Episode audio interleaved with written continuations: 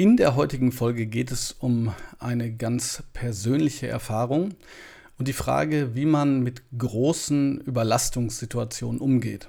Viel Spaß also bei dieser Folge vom Netzlehrer, dem Bildungspodcast von Bob Blume.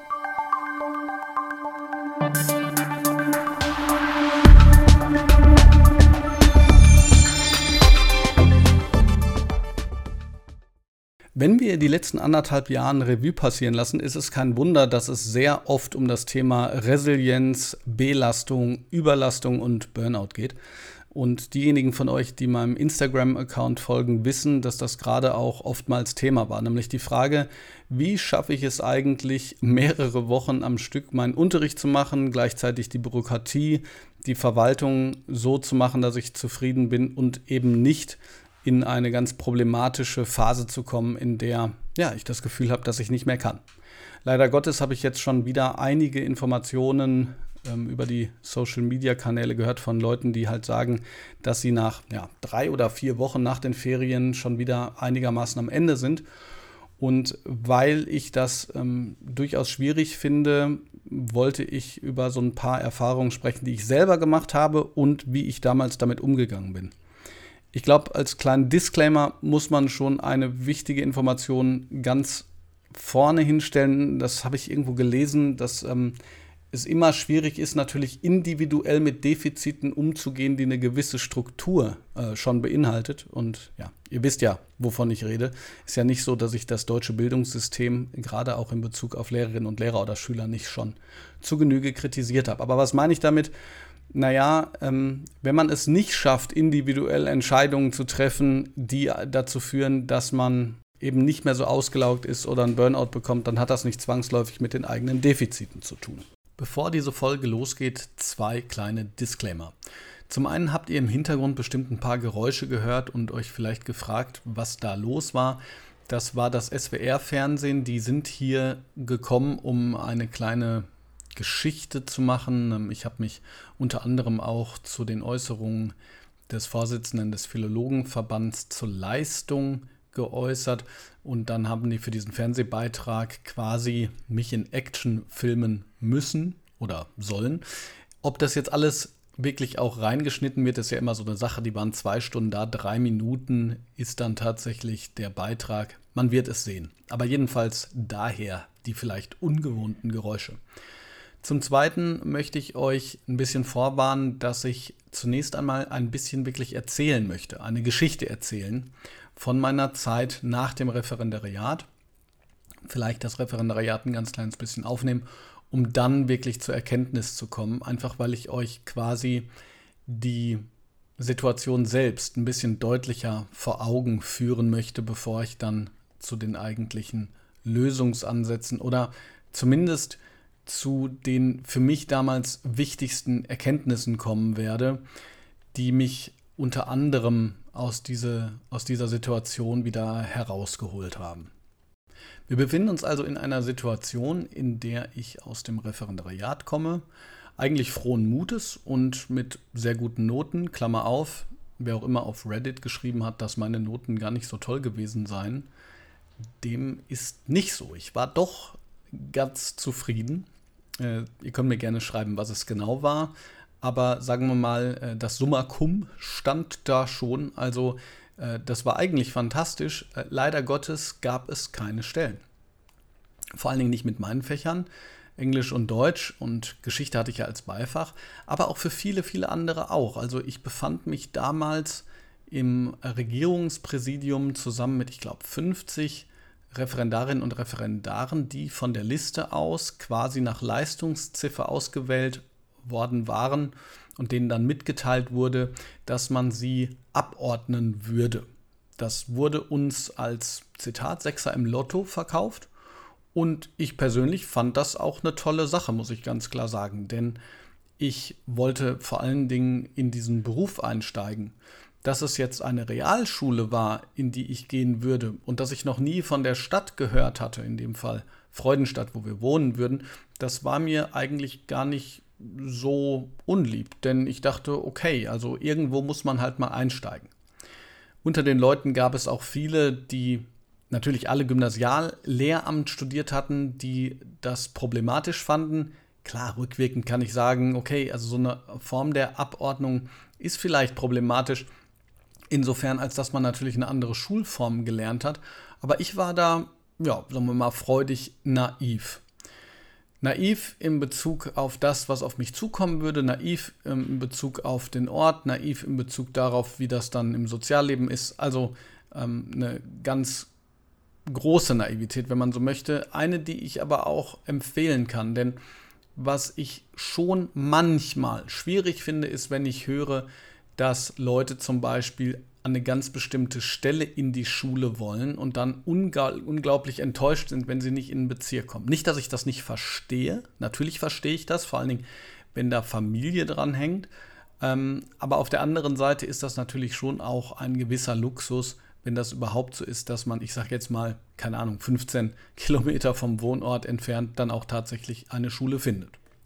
Bevor ich die Schule tatsächlich dann gewechselt habe von meinem Referendariat, hat mein damaliger äh, Rektor und der stellvertretende Rektor noch vorgesprochen im Regierungspräsidium, das ich dann gewechselt hatte, ob ich nicht an dieser Schule bleiben könnte. Ich wäre sehr gerne geblieben. Das hat nicht funktioniert. Auch das wieder mal ein aus meiner Sicht System, systemischer Defekt. Also insofern, als dass man, wenn man als Schule eben jemanden behalten möchte, weil man weiß, was er kann oder was sie kann, wo er oder sie gut reinpasst, dann wäre das natürlich äh, sinnvoll, die Leute dementsprechend dann auch zu der Schule zu holen. Das ist manchmal möglich, ähm, aber nur mit Zufall, Glück und, so wie ich das beurteilen kann, auch Verbindungen. Das soll aber nun ja eben kein Jammern sein, sondern es war eben so, dass meine Frau damals auch recht flexibel war oder man muss eigentlich sagen, sich recht flexibel gemacht hat, indem sie eben auch dann dort mit mir in den nördlichen Schwarzwald gezogen ist und dort auch eine Arbeitsstelle als Erzieherin gefunden hat. Ich, wie gesagt, war höchst motiviert, wirklich positiv dabei und das Ganze hat sich dann wirklich rapide äh, geändert und in einer Weise geändert, die ich nicht für möglich gehalten hatte.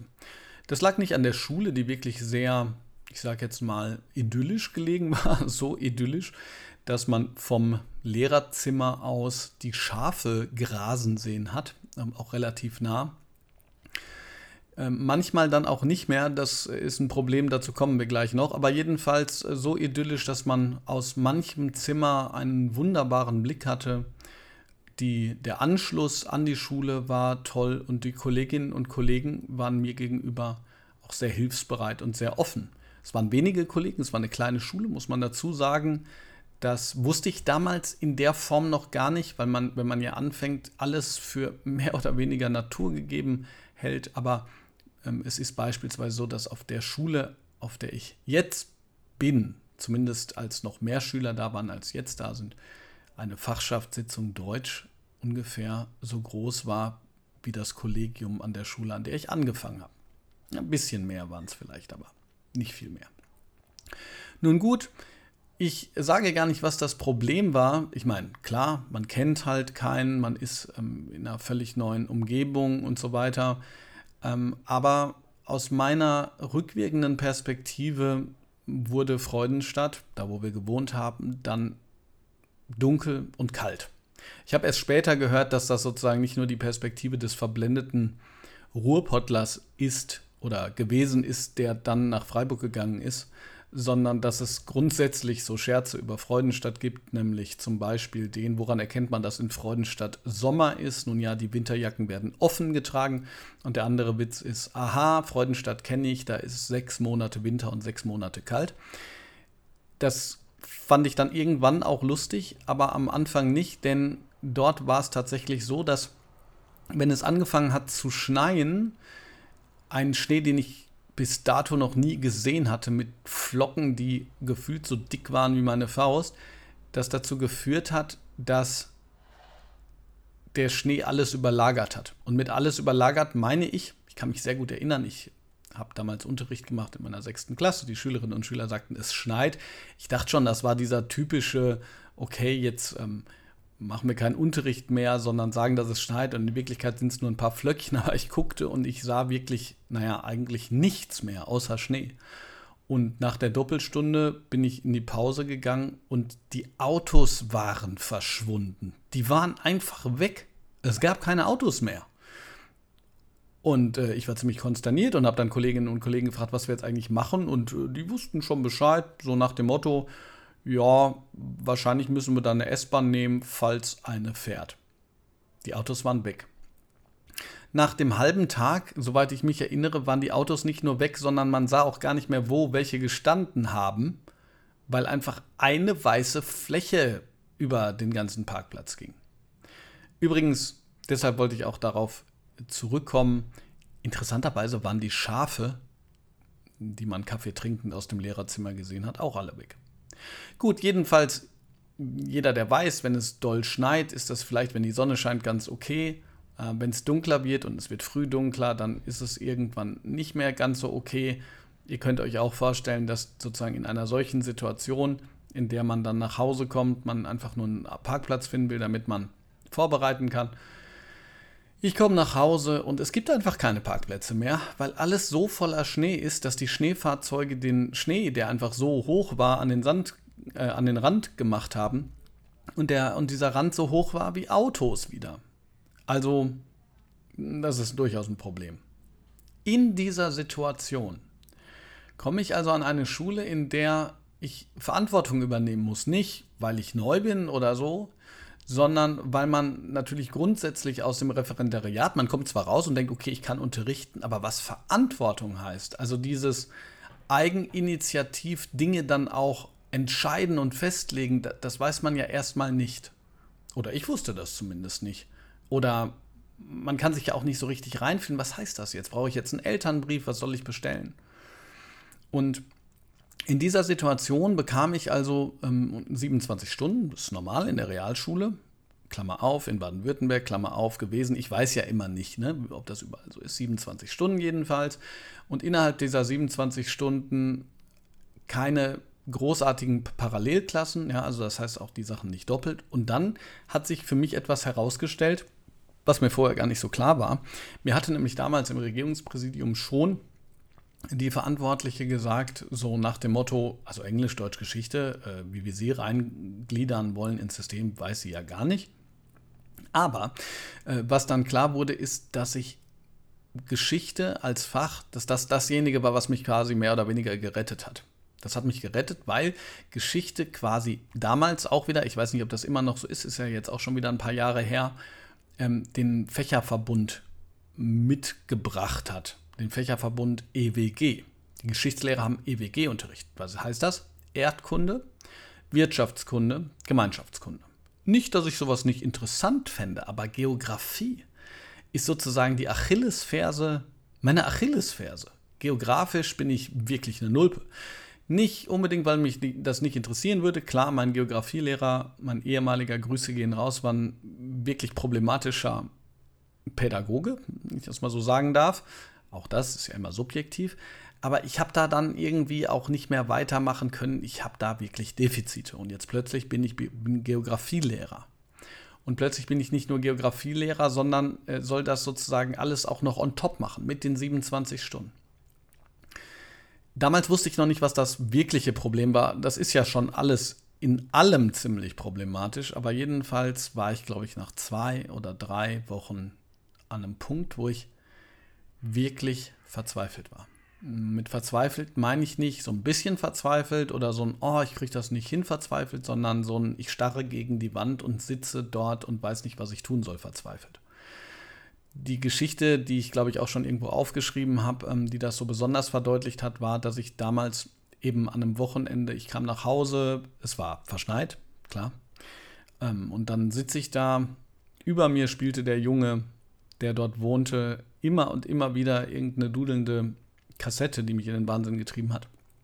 Und ich machte so eine Doppelseite auf und da ging es um die nördlichen Nadelwälder. Und ey, versteht mich nicht falsch, ihr ja, Erdkundelehrer, Geografie, nördliche Nadelwälder, ey, kann der Knaller sein, aber ich habe einfach ich wusste nicht, was ich tun soll. Also ich starre da drauf, nördliche Nadelwälder, lese den Text durch, lese ihn nochmal durch, sehe irgendeinen so Schneeleopard, frage mich, ob ich in den Wald gehen soll, um irgendwelche Bäume zum, also Äste zum Anfassen zu holen. Also ich habe da echt gesessen und geheult. Über den nördlichen Nadelwäldern. Und das Problem daran ist ja, dass man selber, obwohl man weiß, dass die Situation vielleicht ungünstig ist, also fachfremd, gerade neu und so weiter, nicht oder schwer in der Lage ist, das von sich selbst zu abstrahieren und zu sagen, hey, ja, ich kann es halt nicht alles können. Und ey, das ist auch okay, ich mache halt das Beste draus. Ich meine, das Beste draus muss man dann ja sowieso machen. Ich weiß noch, ähm, ich habe, ich weiß nicht, ob das davor oder danach war, dann halt ähm, Strategien aus der Deutschdidaktik angewendet auf die Geografie und vielleicht so ein kleiner Lichtblick schon mal nach vorne. Ich habe da zum Beispiel so ein, so ein Buddy-Book, hieß das damals. Es war vielleicht sogar aus der Pädagogik und ähm, das konnte man so falten, ne? Dann kann man DIN A4 oder DIN, A, DIN A3 Blatt falten, sodass dann quasi so ein kleines Büchlein draus wird. Und daraus habe ich dann quasi so ein Heftchen gemacht, mit dem die Schülerinnen und Schüler ähm, die Polarkreise erkundet haben. Also quasi so ein Qua Abenteuerbuch. Und währenddessen stand ich, das weiß ich auch noch, ich stand so oft im Unterricht, habe gesagt, das, also ich habe für mich selber gedacht, das ist so schlecht, was ich hier mache. Ich hatte so eine Stimme, die mir gesagt hat, das ist so schlecht, was ich mir, das ist so schlecht, das gibt es überhaupt nicht. Und ja, viele Monate später, als es mir dann viel, viel besser ging, ähm, haben mir Schülerinnen und Schüler, ich glaube, das war, genau, das war sogar das nächste Schuljahr gesagt, dass sie das so super fanden. Auch Geografieunterricht, die nördlichen Nadelwälder. Und das lässt einen natürlich dann aufhorchen, weil es plötzlich zeigt, dass die innere Stimme, die man hat in Bezug auf Dinge, die man tut, nicht immer richtig ist. Ja, also wenn man selber da steht und denkt, oh Gott, ey, ich äh, mache jetzt hier gerade den völligen Mist. Oder was man als junger Lehrer ja auch oft hat, Gott, hoffentlich merken die nicht, dass ich gar nicht so weit bin. Dass ähm, diese Stimme gar nicht immer richtig ist. Und ähm, das ist schwierig zu erkennen. Deshalb sind ja äh, Menschen von außen so wichtig, die einem sagen, ey, du machst das schon gut, ey, das ist okay. Und, und, und vor allen Dingen ist es auch okay, wenn du es nicht perfekt machst. Ähm, aber da bin ich damals halt nicht drauf gekommen. Jedenfalls ähm, fasse ich jetzt mal ein bisschen zusammen. Ähm, mir, ist dann, mir sind dann zwei Sachen klar geworden. Und ähm, ich glaube, eine Sache davon ist, ähm, ist wichtiger. Die eine Sache, die mir klar geworden ist, ist ähm, Weihnachten. Um Weihnachten rum waren wir mit den Kolleginnen und Kollegen im, in der Kneipe der kollegiale Zusammenhalt war echt Wahnsinn. Also da hat man richtig, dann ist man zusammen anstoßen gegangen und so in so einer total urigen Kneipe, die vollgehangen ist von irgendwelchen äh, verschiedenen Bierdeckeln und, und Zeug und Krams und Bimsbams.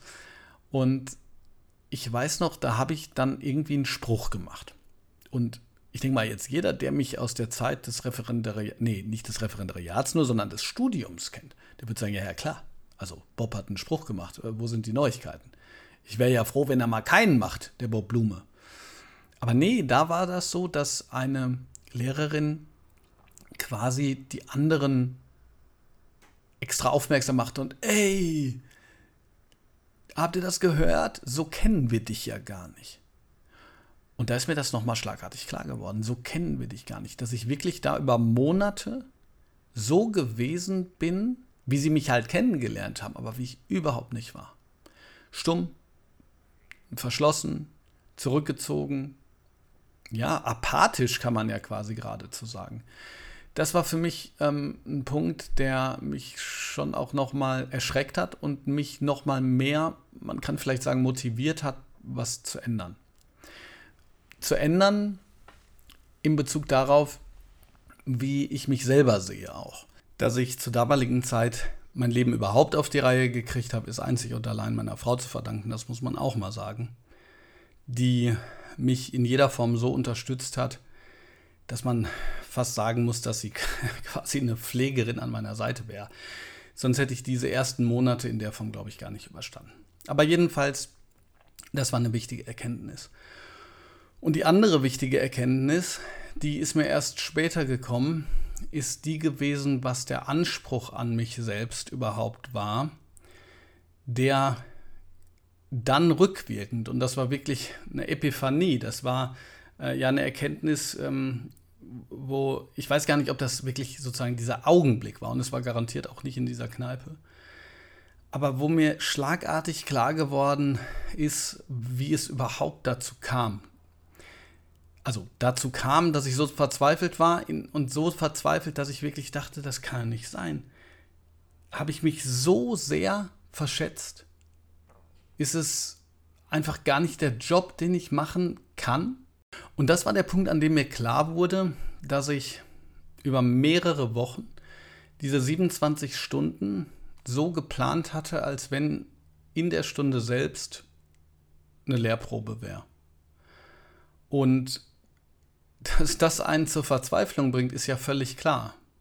Ich hatte nicht die Lockerheit, ich hatte nicht die Offenheit zu sagen, okay, vielleicht klappt das jetzt gar nicht so. Oder vielleicht ist es auch okay, wenn wir jetzt mal mit dem Buch arbeiten. Oder vielleicht ist das okay, wenn ich es nicht bis ganz zur Perfektion geplant hatte, sondern ich habe das wirklich versucht, bis zur Perfektion zu planen. Und zwar einzeln als auch was die Einheit angeht. Und mir konnte keiner helfen.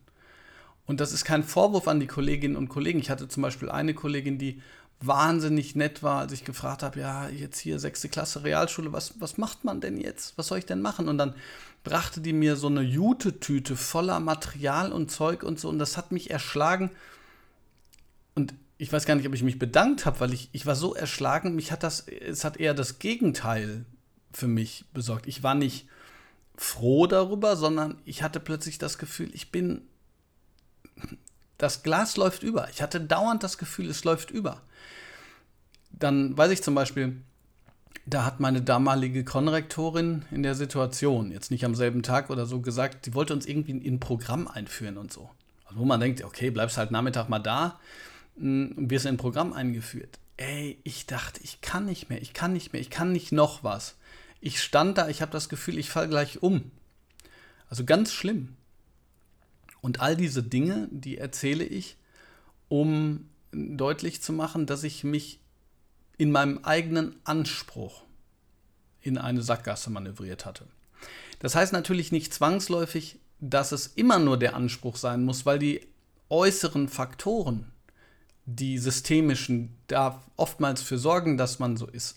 Aber man muss halt lernen, sich insofern zu reflektieren, als dass man dann in der Lage ist zu sagen, okay, weil das so ist und wenn das so ist, dann bin ich in der Lage, an einer anderen Stelle loszulassen oder etwas zu tun.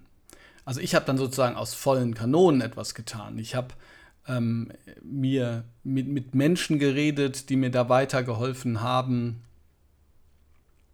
Ich bin äh, joggen gewesen, viel, also morgens um 5 Uhr mit einer, ich habe eine Stirnlampe angehabt, um zu joggen, um das auf die Kette zu kriegen, dass ich keine ja, man muss fast sagen, Angst hatte vor der Schule. Und dann ist es besser geworden. Nach und nach. Ich weiß nicht, vielleicht nach acht Monaten oder so. Nach und nach. Und dann habe ich auch wieder zu mir selbst gefunden und zu dem, wie ich unterrichte oder unterrichtet habe. Denn ich glaube schon, dass das ein bisschen so ist wie beim Autofahren. Also mein damaliger Fahrlehrer hat mir gesagt, ähm, dass man erst nach sieben Jahren wirklich vorausschauend fahren kann. Also ich will jetzt nicht sagen, man kann erst nach sieben Jahren Lehrer sein, aber das Referendariat besteht ja auch aus ganz vielen externen Faktoren und vor allen Dingen ähm, externen Regelungen, die, da kann sich ja keiner von freimachen, dass beispielsweise ein Fachleiter oder eine Fachleiterin einem Empfehlungen geben, die auf persönlicher Ebene oder im Handling eher zu denen selbst passt als hm, zwangsläufig zu, zu einem selbst. Also ja, ist doch klar. Also, wenn man zum Beispiel eher eine Distanz wahrt und sachlich ist, dann ähm, gibt es natürlich wenig Fachleiter, die dann sagen, okay, du sollst ähm, so oder so emotional sein. Nicht, dass du es musst, nicht, dass man es muss, aber wenn man eher der emotionale Typ ist, der so eine Verbindung aufbaut, das muss sich ja finden. Und wenn man dauernd hört, so darfst du nicht sein oder so darfst du nicht sein oder so, dann äh, ist es ja schwer, äh, sich selber da ähm, zu finden. Bei mir war das dann so, nachdem ich das geschafft hatte und ich dann den Blick endlich klarer hatte, da konnte ich dann hingehen und sagen, okay, wow, also es war halt auch kalt, es war dunkel. Es waren verschiedenste und äh, teilweise auch schwierige Klassen. Es waren gar nicht meine Themen. Es war eine andere Schulform. Ey, kein Wunder, dass es mir so ging. Aber da überhaupt hinzukommen, äh, dass man sozusagen nicht denkt, ich bin schuld, ich, ich kann das nicht. Wie konnte ich mir nur so selbst in mir selbst täuschen? Das ist schwierig. Und aus dieser Erfahrung heraus ähm, habe ich zumindest, glaube ich das, eben bestimmte Erkenntnisse gezogen, die mir jetzt auch helfen. Ich habe ja mal einen Artikel geschrieben, schlecht unterrichten können oder so. Das ist polemisch. Ja, letzten Endes geht es gar nicht da um schlechte Unterrichten, sondern um ein Unterrichten oder um einen Unterricht, der ja trotzdem schülerzentriert, der ja trotzdem interessant sein kann. Aber ähm, bei dem sozusagen dann auch mal, ich sage jetzt mal, auf Bücher zurückgegriffen wird. Oder auch wenn ich sage, ey, YouTube-Videos äh, sind für die Vor- und Nachbereitung Flip Classroom oder, ähm, oder so, äh, dass man sagt, okay, aber jetzt ist das okay, wenn wir das mal im Unterricht angucken oder so. Ähm, also, dass man sich mal so zurücknimmt. Ich meine, ich habe das oft gehabt, so dass ich gesagt habe, der November ist mein Endgegner, weil es da einfach dann viel wurde. Man, man kennt das ja. Dann kommen die ersten Klassenarbeiten, die musst du machen, während entweder hast du, entweder hast du kein Wochenende oder du arbeitest bis spät Abend oder du arbeitest eben abends nochmal weiter oder so. Das sind ja alles Dinge, ähm, die es erfordern, dass man an einer anderen Seite weniger macht. Oder zumindest ähm, in einer Art und Weise damit umgehen kann, die einem hilft, eben nicht so, eine, so ein Überforderungsgefühl zu haben aus dieser Perspektive heraus wird vielleicht auch deutlich, warum ich so kritisch gegenüber so systemischen Faktoren bin. Ähm, ich mache das ja nicht, weil ich irgendwie mir mal überlegt habe, so ja, also was könnte ich machen als Nebenjob, ich kritisiere das Schulsystem, sondern weil jeder, der aus einer kreativen, offenen äh, Phase heraus schon Unterricht nicht nur geplant hat, sondern durchgeführt hat, weiß ja, was man mit Schülerinnen und Schülern erreichen kann. Aber dafür ist es ja wichtig, dass man nicht das Gefühl hat, in so einem Schraubstock zu sein. Ja? Und dieser Schraubstock, der besteht halt oftmals aus den Vorgaben, aus, dem, aus den Vorgaben sowohl was den inhaltlichen Plan angeht, was die Verwaltung angeht und so weiter und so fort. Und dann muss man halt überlegen, was kann ich machen, damit es mir damit besser geht. Klar, wenn man so die Scharnschmidt-Studie ansieht oder so, äh, dann gibt es ja anscheinend auch bestimmte Typen, die zu bestimmten Dingen neigen. Ja, also sozusagen den Arbeitsvermeider, denjenigen, der sich zu viel auf, auflädt und so weiter und so fort. Ich glaube aber dennoch, dass eine Selbstreflexion, die ein, ähm, dann wichtig ist, damit man sich selber in einer Art und Weise einzuschätzen vermag, die dann dazu führt, ähm, dass man Entscheidungen treffen kann, äh, damit es einem besser geht. Ob das jetzt Arbeitszeitreduktion ist, ob das ähm, eine Prioritätensetzung ist, ähm, ob man äh, bestimmte Dinge überhaupt erst erlernt, also zum Beispiel Klassenarbeiten liegen lassen. Das ist etwas, das musste ich wirklich lernen.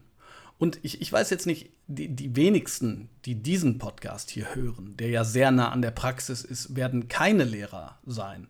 Ähm, deshalb ähm, glaube ich schon, dass die meisten was damit anfangen können, aber ähm, das kann man ja auch keinem erzählen, ja, ähm, was das heißt, Klassenarbeiten, da, dass die da liegen, wenn man das nicht gelernt hat. Weil wenn die da liegen, dann liegen die, ich weiß nicht, auf der Seele.